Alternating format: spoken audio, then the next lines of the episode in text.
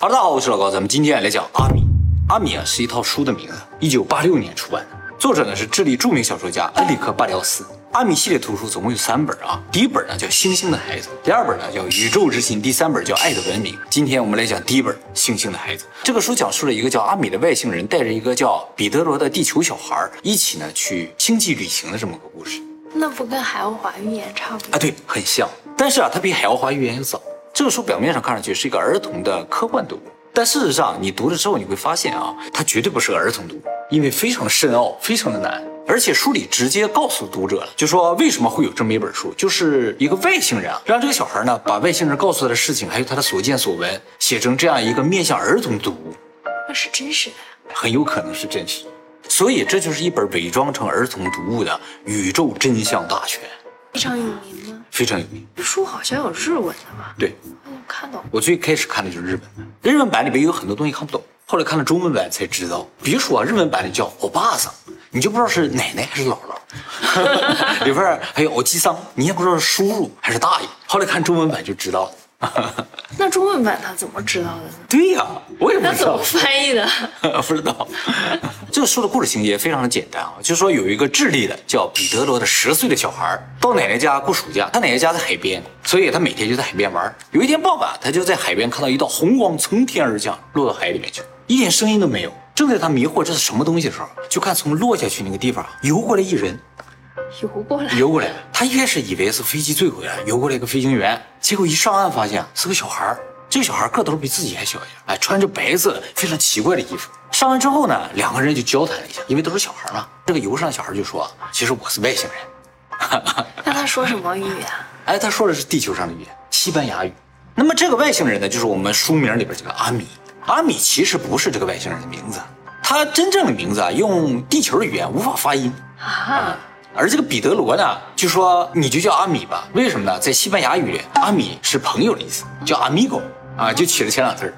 而这个阿米啊，也不是直接说我是外星人这么说的，他是有一定引导性的啊。他说：“你相不相信这个世界上有外星人呢？” 然后这个彼得就说：“你是外星人呢？如果我说是，你会害怕吗？” 就这种方式来引导上来啊。那么听说他是外星人啊，这个彼得罗其实没有太信，是吗？对呀，要的一个小孩看上去跟咱们差不多的小孩，为什么我会相信你是外星人呢？举止啊、样貌啊、说话呀，都跟地球人一样。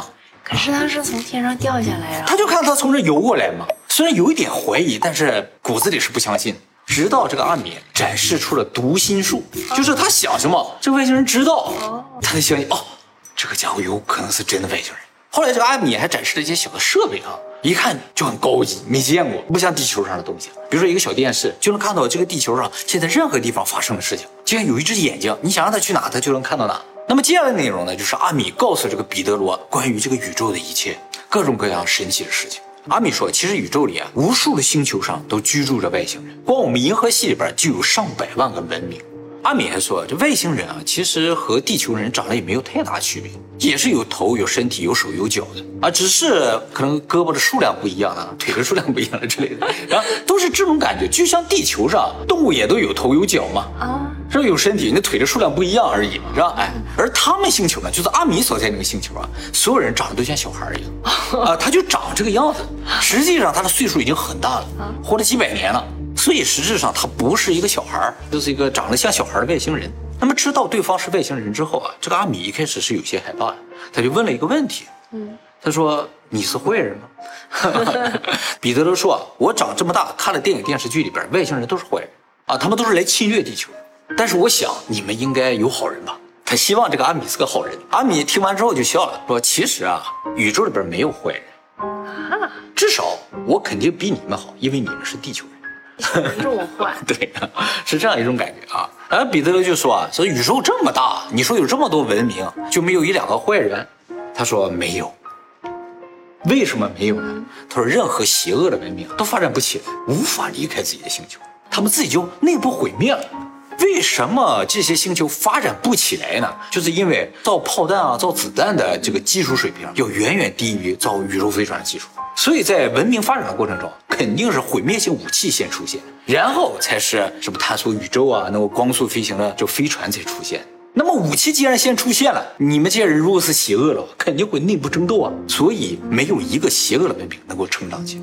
宇宙里边只要是高等文明能来到地球的，它就一定不是邪恶的，所以不会有其他邪恶的文明来攻击地球，请放心。这不是打脸了霍金吗？没错，霍金说只要是能来的外星人啊，基本上就是坏的，就是来侵占我们的资源的。但是阿米说那是不可能的，他们如果是坏了，不可能团结一致，肯定自己就要互相猜忌啊，因为他知道有邪恶的存在，他就不会相信别人。因为他们星球都可以读心术吧？啊，也有这个可能性。然后彼得罗不服气啊，我就不相信了。宇宙既然这么大，难道就不会因为什么原因偶然产生这么一两个邪恶的文明吗？他说啊，我懂了。他说你们说这个偶然在宇宙中是不存在，宇宙万物都是相互联系，任何事情发生都是必然，没有偶然这种东西。你之所以会认为有些东西是偶然发生，是因为你不了解他们的内部关系。你认为啊，这就是一种运气，就是一种偶然，其实不是。它是一个必然事情导致的结果，这不是儿童书呀，对不对？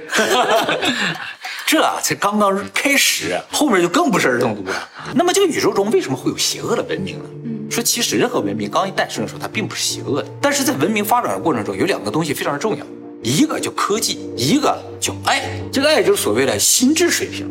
科技发展和心智水平的发展如果产生不平衡的话，这个文明就有可能走向毁灭。就是如果科技发展太快了，心智跟不上，一个拥有强大力量的笨蛋或者一个拥有强大力量的坏人诞生的话，那这个文明就会毁灭。而相反，如果光是爱这个地方不断的发展，而科技没有发展的话，那这个文明虽然不会毁灭，但是永远发展不起来，就是一群善良的傻瓜组成了这么一个文明。哪个文明好一些呢？最好就是两个都能够平衡发展，而一起升高的话，这个文明就会越来越强大。然后这个彼得罗就说啊：“但是我看那个电视里边演的那个外星人啊，都是像蜥蜴人似的那种，都特别的坏啊，又杀地球人什么的。”他说：“那这是怎么回事呢？”这阿米说：“这都是你们地球人自己内心深处的邪恶的投影，是你们想象出来的东西。真正的宇宙不是那个。”邪恶的东西啊，都是非常低端、非常低等的。就比如说像你们地球这些动物互相厮杀，他们就没有智慧吗？有智慧的东西就应该不互相厮杀。但如果有智慧还互相厮杀的话，那它就会毁灭。那彼得罗就说：“那我们地球人不会是银河系里边最坏的？”他说：“不不不。”地球在银河系大概数一数二的坏，不一定是最坏，但是好一点也就倒数第二。然后阿米还说啊，现在地球的这个科技发展水平已经非常高了，现在的问题呢就是这个心智水平太低了，哎，这个不跟上的话就要危险了，这也就是我来的原因。然后彼得罗就说，那你赶紧去联系世界各国的总统，让他们不要再打仗了。阿米说不行，我不能这么做。因为四个原因：第一，如果我出现在公众视野当中，有可能有一大批人会被吓死。他们就是长正常小孩的样子？不不不，你是这么说，但是让人们知道了、确定了之后，很多人会受到这个打击。不是因为他样子长得可怕而受到打击，而是知道有这种高智慧生命的存在而受到打击。这个结果是不是这样，他们也不确定，所以不能这么做。第二个原因呢，就是出于他们自己的安全考虑。人类还是很邪恶的。如果我们出现，我们不邪恶，我们不会攻击你们，你们要来攻击我们怎么办？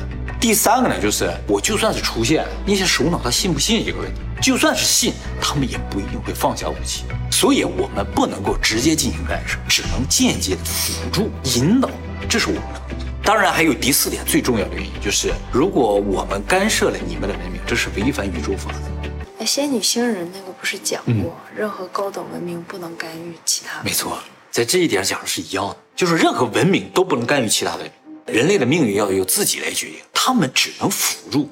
干涉本身就是一剂药剂，这个东西可能有副作用，不是说干涉就一定会有好的结果，所以不能够干涉。就算是很有限的辅助，也要小心的进行。他们现在也正在做这个事情。他说啊，他们曾经多次暗示人类我们的存在，比如说啊，你们人类做核实验的时候。就会在那个核试验的地方出现很多圆盘。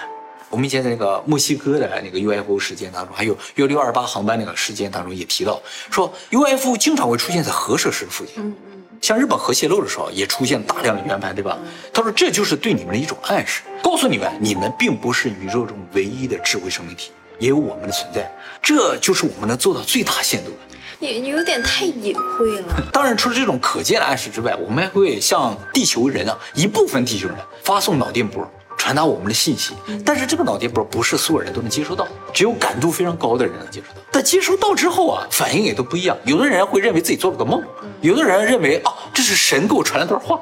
就是他有自己的宗教思想嘛，他就会往自己的宗教那个方向去摆。有的人呢会觉得啊，这是外星人的话，但说出来的话可能没有什么影响力。哎，我们需要做的就是不断的发送这种信息，尽可能让更多的人去接受到而已。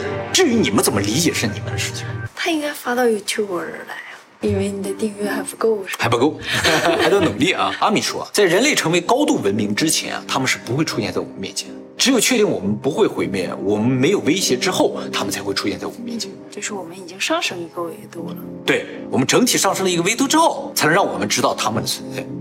也合理。哎，那他不已经出现在小孩面前了？啊，对对，这个问题彼得罗也问阿米了，说你这不违反宇宙法则了吗？阿米说，我出现在你面前是有特殊原因的，是有特殊目的的，其实就是为了让你写这本书，用这本书来告诉人们宇宙的真相。而我和你这种单独的见面不属于干涉，干涉必须是对大众的，这才叫干涉。他都把宇宙的真相告诉他了，让他写一本书，对，还不叫干涉。但是这本书必然没有影响力，而且他说了一定要写成儿童读物，为什么？他说你小孩写这样的内容，不会有人怀疑。但是如果是个成年人来写的话，有些人就会觉得你脑子有问题，有些人就会觉得你是骗子，你有一定的目的性。小孩写就没有。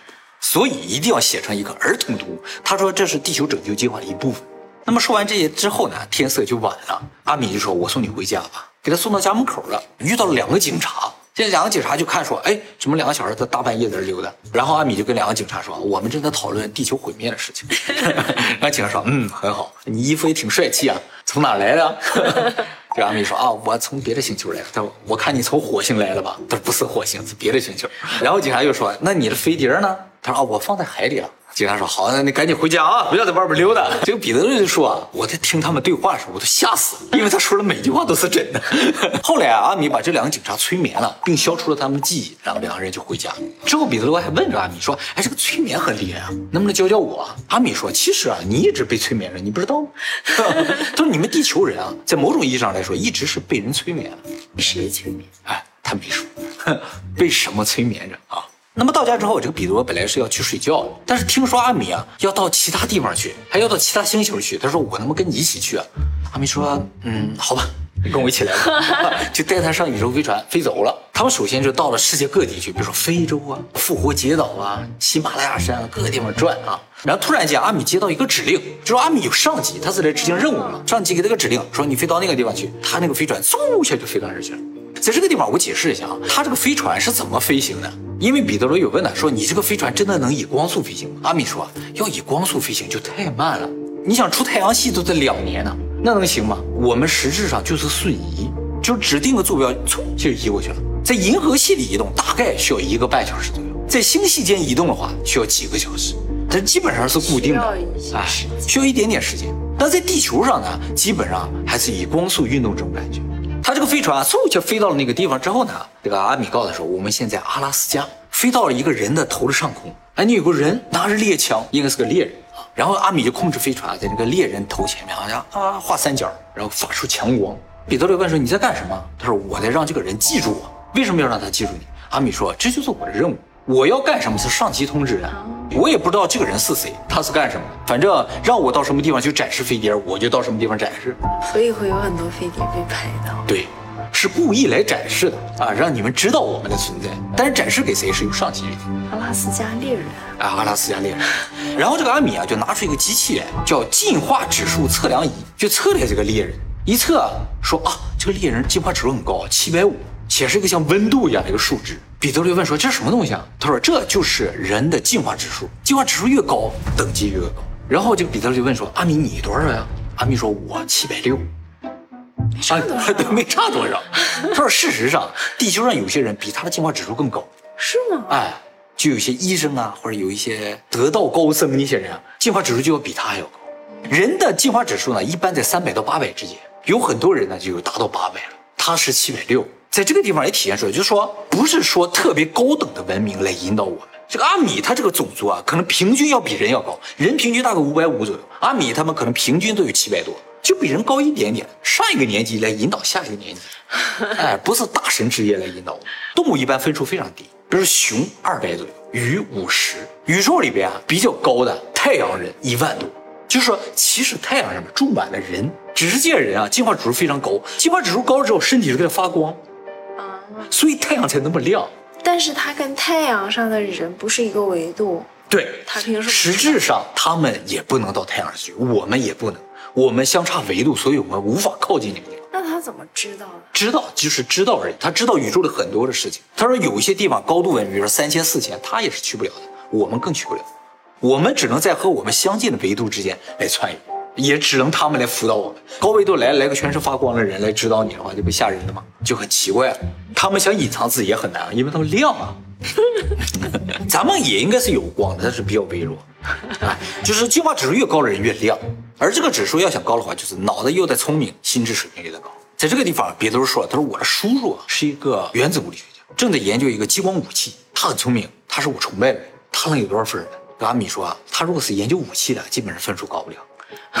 尽管他可能非常的聪明，但是他他研究武器啊，自我毁灭这种东西的话，他的心智水平肯定很低，所以总合下来的话，分数肯定不高。他说，所以啊，你们地球人的观念啊是有点变态，就是你们会认为科学家都是好人，科学家都是值得崇拜，你们向往的，但其实是错误的。科学家有好人，也有坏人，这坏人就不应该是你们向往的。但是有好的呀。对，也有好的。这个彼得罗还问阿米说：“我多少分啊？”对呀。啊，这阿米没告诉他，就是没有直接告诉他多少分，但是有暗示他的分应该不低。为什么不告诉他呢？也不能告诉他。如果你已经知道你分很高了，你就骄傲了，你就觉得啊我了不起了，我牛了，这不利于你心智成长。那为什么不告诉他你的分很低呢？对他打击太大。那么后来阿米带着彼得罗去了一个遥远的星球，叫奥菲尔星球。这个星球上的居民呢，来自于古代的地球。他跟我们是同根同祖啊！阿米说啊，几千年前地球上有一个非常先进的文明，主要生活在一个大陆上啊，其他地方都是像偏远地区，大部分城市都在一个大陆上。这个文明啊，科技水平比现在还要高，但是呢，就是由于科技发展太快，心智发展太慢，他这个心智水平比现在人还要低一百分左右啊，就是心智水平相当低啊，特别残暴的一个种族，结果就爆发严重的内战，毁灭。那怎么还在这个星球上？在毁灭之前，有一部分人呢注意到这个地方可能要毁灭了，就逃到其他大陆上，逃到偏远地区。这些人呢，就是我们现代人类的祖先。而有一部分人呢，被阿米他们救出来。就当时这个文明里还是有很多七百分以上的人，他把这些七百分以上的人都救出来，救到了这个奥菲尔星球上，在这生活下来。所以，我们地球人和他们是同族的。那他们永生了吗？没有永生，能活几百岁。所以我们和他们的祖先是一样的，只是他们的祖先呢是已经相当进化，而我们的祖先就没有那么进化，也就造成我们现在还是很残暴的一个种族。虽然我们是同根同祖。阿米还说，就说以后如果地球要真的要毁灭了，我们还会再救地球一次，就是把七百分以上人救出来，就看地球接下来往哪个方向走。像高考似的，七百分，七百分以上。你要想活下来，你怎么也得七百分以上，要不就自己逃出来也可以啊。有模拟考试吗？没有，而且你多少分你没法知道，它有那个机器能测啊。那么他们到这个奥菲尔星球上，一直都没有下到这个星球上，因为彼得罗身上有细菌，有可能感染这个星球。这个星球上的人没有疾病啊，你去了把他感染了，他们就可能灭绝了。他说你不怕？阿米不怕，阿米有防护服。奥菲尔星球上面有各种各样颜色的植物，有绿色的、橙色的、绿色的，湖泊是天蓝色。彼得罗是地球差不多呀。哎，对对对，彼得罗说啊，整个这个奥菲尔星球感觉上就像一个日式花园啊，是啊，日式花园。但是在这个花园中有很多金字塔啊，真的跟地球那金字塔一样，不过非常的漂亮。那么奥菲尔星球上的人啊，虽然和我们同根同祖，但是啊，他们都是巨人。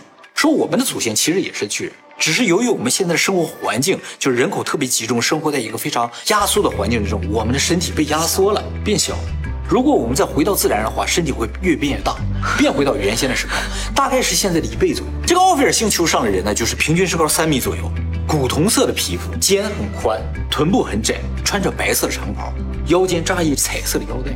你感觉这个形象像什么？壁画。对，其实他们就是古埃及人、古玛雅人、古印加人、古希腊人，还有凯尔特人等古人的后人。那他们的头是人的头？对，正常人的头，就跟那壁画上的埃及人长得一模一样，眼睛也是那个样子。而这些人呢，其实都是古亚特兰蒂斯文明的一部分。哎，那个大陆其实就亚特兰蒂斯文明啊。他说我们啊，虽然越发展，人越往城市集中，但是人其实并不向往城市，并不向往钢筋混凝土。所以在城市的有钱人，他们也会自己弄个花园啊，他们向往是大自然，这才是正确的方向，而不是向往城市。虽然我们现在觉得住在城里的人可能生活条件更好，其实不是，完全反，生活在自然里是更好的生活环境。他们不都向往塔楼吗？对啊，这是一个错误的观念，这是一个很奇怪的事情啊。而这个奥菲尔星球上的人都是住在像森林里面啊，生活在大自然里面。那奥菲尔星球的人每天在林子里都干什么呀？他们每天就是学习、享受，享受，然后为他人服务。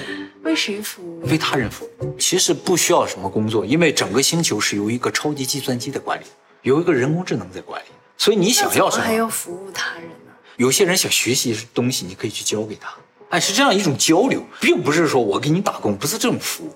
哎，就是帮助他人。有些人也会有困难，比如说，比如说他后背痒，他够不到，你可以去帮助他。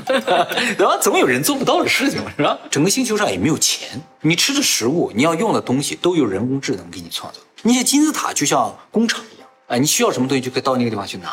当然，这本书没有说人工智能，说叫超级计算机，毕竟一九八六年书啊，所以星球上也没有占有的概念，任何东西都是属于大家的，没有属于我自己的东西。那有自己的空间吗？有，这个有，没有占有，但有专用的概念。啊，因为你的牙刷你自己有，也没有自己的老公和孩子。有，婚姻关系是一对一的，是固定的，而且时间会很长。但是并没有法律什么去约束，他们只有一个法律，就是宇宙基本法则。什么法则？哎，这个我一会儿会介绍。当然，为了不浪费任何资源啊，星球上所有的资源都采用共享制，比如说共享单车，它没有单车了，共享宇宙飞船。哦，这么爽。对对，这个星球上唯一的交通工具就是宇宙飞船，就跟那个单车是一样的，用完就停在那个地方，就会别人去用。那么还有很多概念是地球上有他们没有的，比如说啊，竞争、选拔、胜利、成功这些概念他们都是没有的。他们学习的唯一目的就是自我提升、自我超越，不会和其他对不会和其他人比较，哎，比较是没有意义的。而且这个星球上所有的动物，包括人，包括其他动物，都只吃草，没有相互吃的概念啊。人不会吃动物，动物也不会吃动物，大家都吃草。好吃吗？主人公吃了，说挺好吃的，但没有地球上一些东西好吃。哦，嗯，太天然了有点儿。你应该不想去这个星球。哎，我想去。我要说不想去，我才多邪恶呀！而且这个星球上有大量的游乐场。他说，因为人的心智提高之后，会渐渐的变成小孩儿，就像小孩一开始那种什么都不懂啊，什么都不知道，对什么都感兴趣那么一个状态。所以需要大量的游乐场，大家每天都很开心在玩。无忧无虑的，没有其他的事情，没有工作，什么都没有。小小的时候好像真的不会比较。对对对。那么这个阿米说，地球上有一个很独特的东西，哎，这个对宇宙来说也是非常重要的，就是艺术。啊。宇宙各个文明都有自己独特的艺术，地球也有自己独特的艺术。这个艺术呢，就包括比如说画作呀、音乐这些东西。这些艺术呢，是全宇宙的财富。那地球独特的艺术是什么呀？地球艺术独特在什么地方？就是由于地球人啊相互之间不能读心，所以啊地球的艺术都需要艺术家来表现出来，就是会画在纸上，创造成音乐让大家听见。而高等文明啊艺术，只要艺术家想象就可以，他想大家就都看到了。那样每个人不都是艺术家了？也不是，就是你的想法我能看到，并不是大家都一个想法，不是那种。那为什么他想的就是艺术，别人想的就是艺术？就是他的想象被大家认可，特别吸引人的话，他就是艺术，啊，就是大家公认的艺术家。但是他们这个也有个坏处，就是这个艺术无法保存下来，啊就是他的想象嘛。而地球这个是能保存下来的，所以也算是有独特性的啊。当然啊，高等文明也不是所有人都能够创造这种艺术的，也是精神力特别高的少数人能够想象出这种东西。他们听音乐都是靠一个人想，大家都听了，特别帅气啊，就爽了。没有版权，在这个高等文明哪有什么版权？一个人创作，大家享受，是这样的一种啊。那这个低等文明和高等文明的界限在哪儿？其实啊，他这个书里也不是说低等文明、高等文明，叫开化的文明和未开化的文明，就有点像原始文明和进步的文明。咱们就属于还未开化的文明，正在开化之中的文明。所谓未开化的文明，就是说没有满足三个条件的文明。这三个条件，第一个呢就是了解宇宙法则；第二个就是以世界统一为目标；第三个呢就是以宇宙法则为基准来建立组织。你必须能做到这三点，才能成为开化文明。感觉还有很远。对，还有很远。如果不开化，就两个结果：要么就是永远发展不起来，要么就毁灭。而这里边最核心的一个内容叫宇宙基本法则。什么叫宇宙基本法则？其实就一个字，就是爱。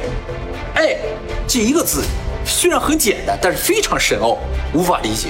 这个阿米想给彼得罗解释什么叫爱啊，解释了很久都没解释明白。我看了半天，我也没怎么看明白。我就把我的理解说一下啊。他说爱啊，其实就是充斥在宇宙中的一种能量，它是组成宇宙万物的基本元素。就是世界上所有的东西都是由爱组成，我们是由爱组成，石头是由爱组成的，我们想的东西也是由爱组成的，光线是爱，都是爱组成的。这个就特别符合我们以前讲十一维度那个影片，就是说我们现在从物理公式看出来，这个宇宙就是由一种东西组成的。虽然我不知道是什么，但从公式上看，它就是一个跳动的橡皮筋儿，能量橡皮筋儿。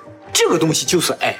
它这个跳动的频率不一样，它表现出来的状态就不一样。跳动频率低的时候，它就是石头；跳动频率高的话，它就是光，就是思想。哎，所以我们都是爱组成的。那为什么有人邪恶呀？哎，就是因为无法体会到爱。我们虽然是由这个东西组成的，但是我在告诉你之前，你知道你是由爱组成的，你体会不到。而高等文明能够体会到。哎，你有点发光。我有点发光是吧？那神是由爱组成的吗？不，神就是爱，所以我们说神创造了宇宙万物，并不是说神创造了，而是神化作了宇宙万物。那么这本书里还说了，就是我们在这个地球上究竟在干什么？我们生活生存究竟有什么意义啊？他有讲啊，他说人生的意义就在于感受这种生活中的爱，只有感受到爱，提升精神力，才能够更加靠近爱，这是人生唯一的目的。爱啊，就像宇宙中的那个大圣灵一样。它在不断的往外散发这种能量啊，我们提升我们的维度，就不断的靠近这个大圣灵，维度越高，离它越近。它究竟在哪儿？它不是在一个固定的地方它到处都是。你靠近它，其实你靠近任何东西都是靠近爱，只是在心灵上它有一个核，有那么个东西，你从心灵上要靠近它，这是你生存的目的。觉得现在维度都有点降了，好久没去游乐园。没错，应该多去游乐园，多玩儿，这才是提升维度的方法啊。其实我原来的状态跟那个星球的人就挺像的，你就来自那个星球嘛，是不是？那么既然我身边到处都是爱，为什么我们感受不到这种爱呢？是因为这些东西对我们来说太理所当然。比如说我们脚下每一块石头，你看到它也不会有什么太开心的感觉，对吧？因为它太常见。而你要如果看到一块五颜六色的石头，你就会充满喜爱，对不对？虽然都是石头，但是这个五颜六色的石头对你来说就是稀有的，所以你就会爱它。比如说有一个盲人，出生就什么都没见过，他有一天突然间看到了，你说他会不会爱这个世界上所有的东西？就是这样一种感觉。这些东西对你来说是你天天见到的，但对于盲人来说就是第一次见到，因为我们的心智已经被一些其他的东西占据了，比如说被利益啊、被功名啊、被学习成绩啊这些东西占据了，无暇去顾及周围这些美好的事物。如果你能真心仔细去观察他们的话，喜欢他们的话，感觉他们的美的话，你的人生将会无比的美好。你呼吸的每一口空气，你都会觉得好香啊！这种人的话，那二十四小时都很爽啊，对不对？就是这个意思。那领导的斥责也会变得很爽吗？你如果去这样接收的话，你的精神境界就特别的高了。所以说，这个高境界的人士，就是说，任何坏事情他都当好事情来吸收，任何平凡的事情他都当成一种幸福来接受。就是能够注意到生活中细小幸福的人，他就是幸福的，就这个道理。而且能够爱，能够感受爱，是人非常独特的一种能力。也是最重要的能力。人第二重要能力呢是意识，第三重要的能力是思考。就是说，思考、智慧，我们所谓的智慧、聪明，这是第三重要的东西，不是那么重要。最重要的是爱，其次是意识，就是你能感知到周围的这些事物，这个也是很重要的。那么这个故事其实到这个地方基本上就完了。阿米呢就带着彼得罗回到了地球。那么回到地球之后啊，阿米就走了，说以后我们还会再见的。走了之后呢，这个彼得罗发现自己就变了，他觉得脚下的石头、花花草草都是那么的美好。啊，那么我看了这个书啊，我虽然不知道这是不是作者的亲身经历啊，也不知道这是不是真的宇宙真相，但是我希望作者的这个美好祈愿吧，一个没有战争、没有伤害的世界，真的能够到来。我每天起来之后，我就想着帮助他人，给你想道菜。